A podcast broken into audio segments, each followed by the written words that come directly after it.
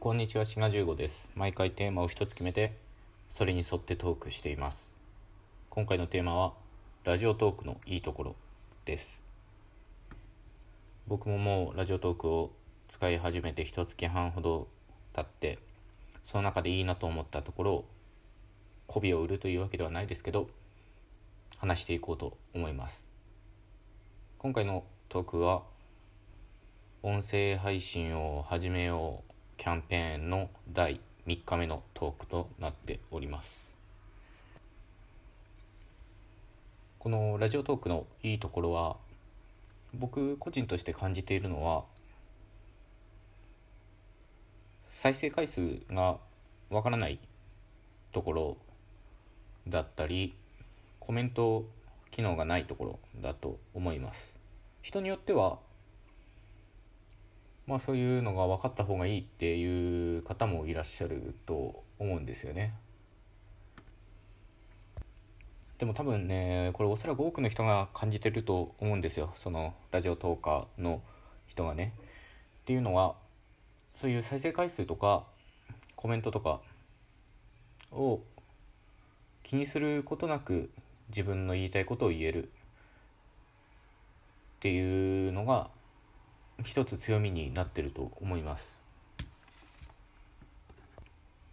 YouTube とね、まあ、他の動画配信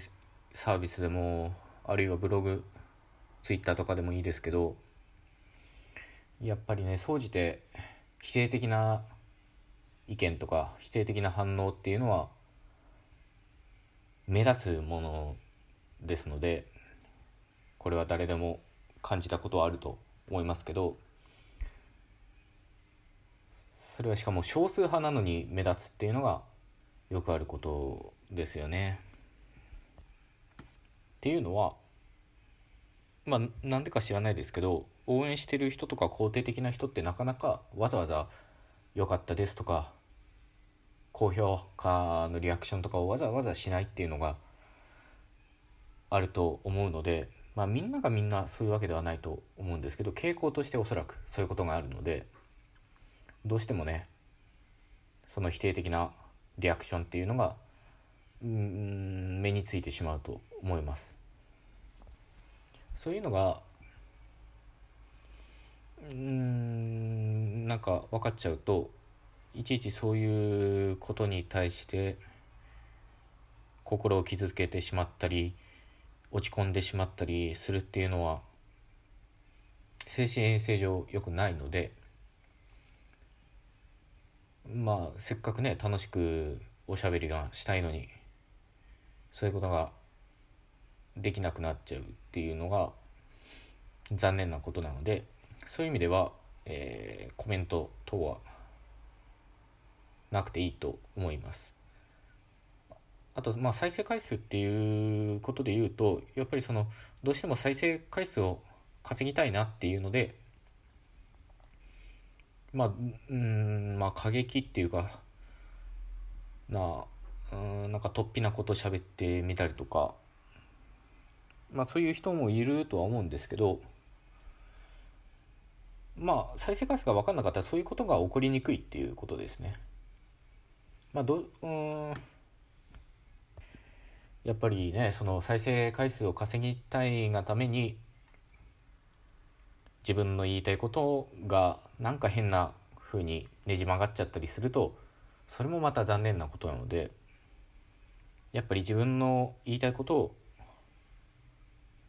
しゃあ言いたいようにしゃべることができるそのためにはコメントとか再生回数っていうのは無理になくていいと思います。まあ、ただ肯定的なリアクションに対してはあのラジオトークもそういう機能はあるのでそれで一応リアクションを見れることになってますけど否定的なものは一応このアプリの中ではわからないっていうことになってますね。まあ、それが、うん、いいところだとは思います。ただこのことは逆説的に考えるとまあある意味ちょっとうがった見方をすると臭いものに蓋をしてるだけだと言われるとそうかもしれません。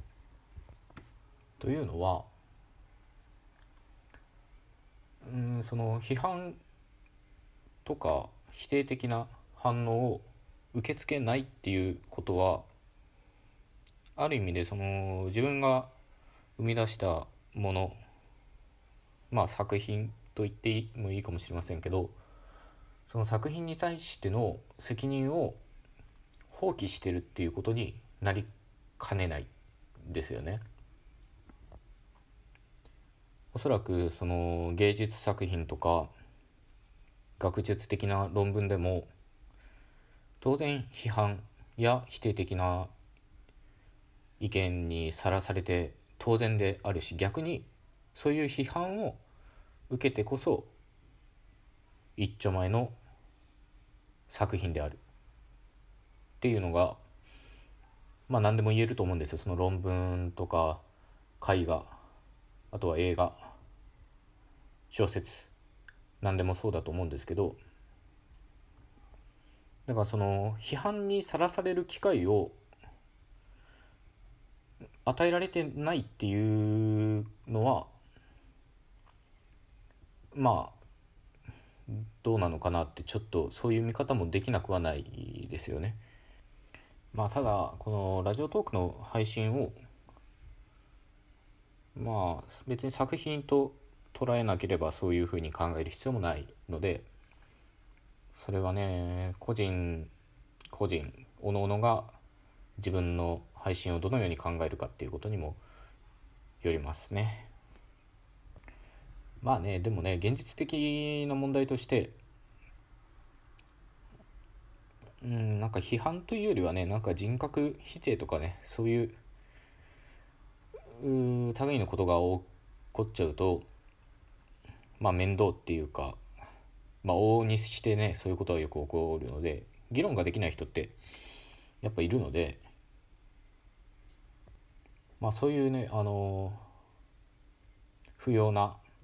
人格否定というか、えー、そういうことを起こさないために、えーまあ、事前に、えー、コメント機能とかねをなくしてるっていうねそのコメント機能がないっていうことはまあそういうふうに役立ってるとも言えるしと同時に批判にさらされる機会を奪ってるとも言えるということですね。まあでも多くのねそのラジオトーカーさんがやってらっしゃるように、えー、質問箱のリンクやらツイッターのアカウントのリンクやらを貼っつけることはできるのでまあある意味その批判にさらされる余地というか、えー、機会を、まあ、自分で設けることができるので、まあ、そういう意味では100%あ責任をね放棄したということにはならないと思います。まあ、この批判にさらされる機会となんかわけわかんないやつが来て人格否定やらなんやらしてくるっていうリスクを天秤にかけたらまあコメントとかね再生回数やら低評価の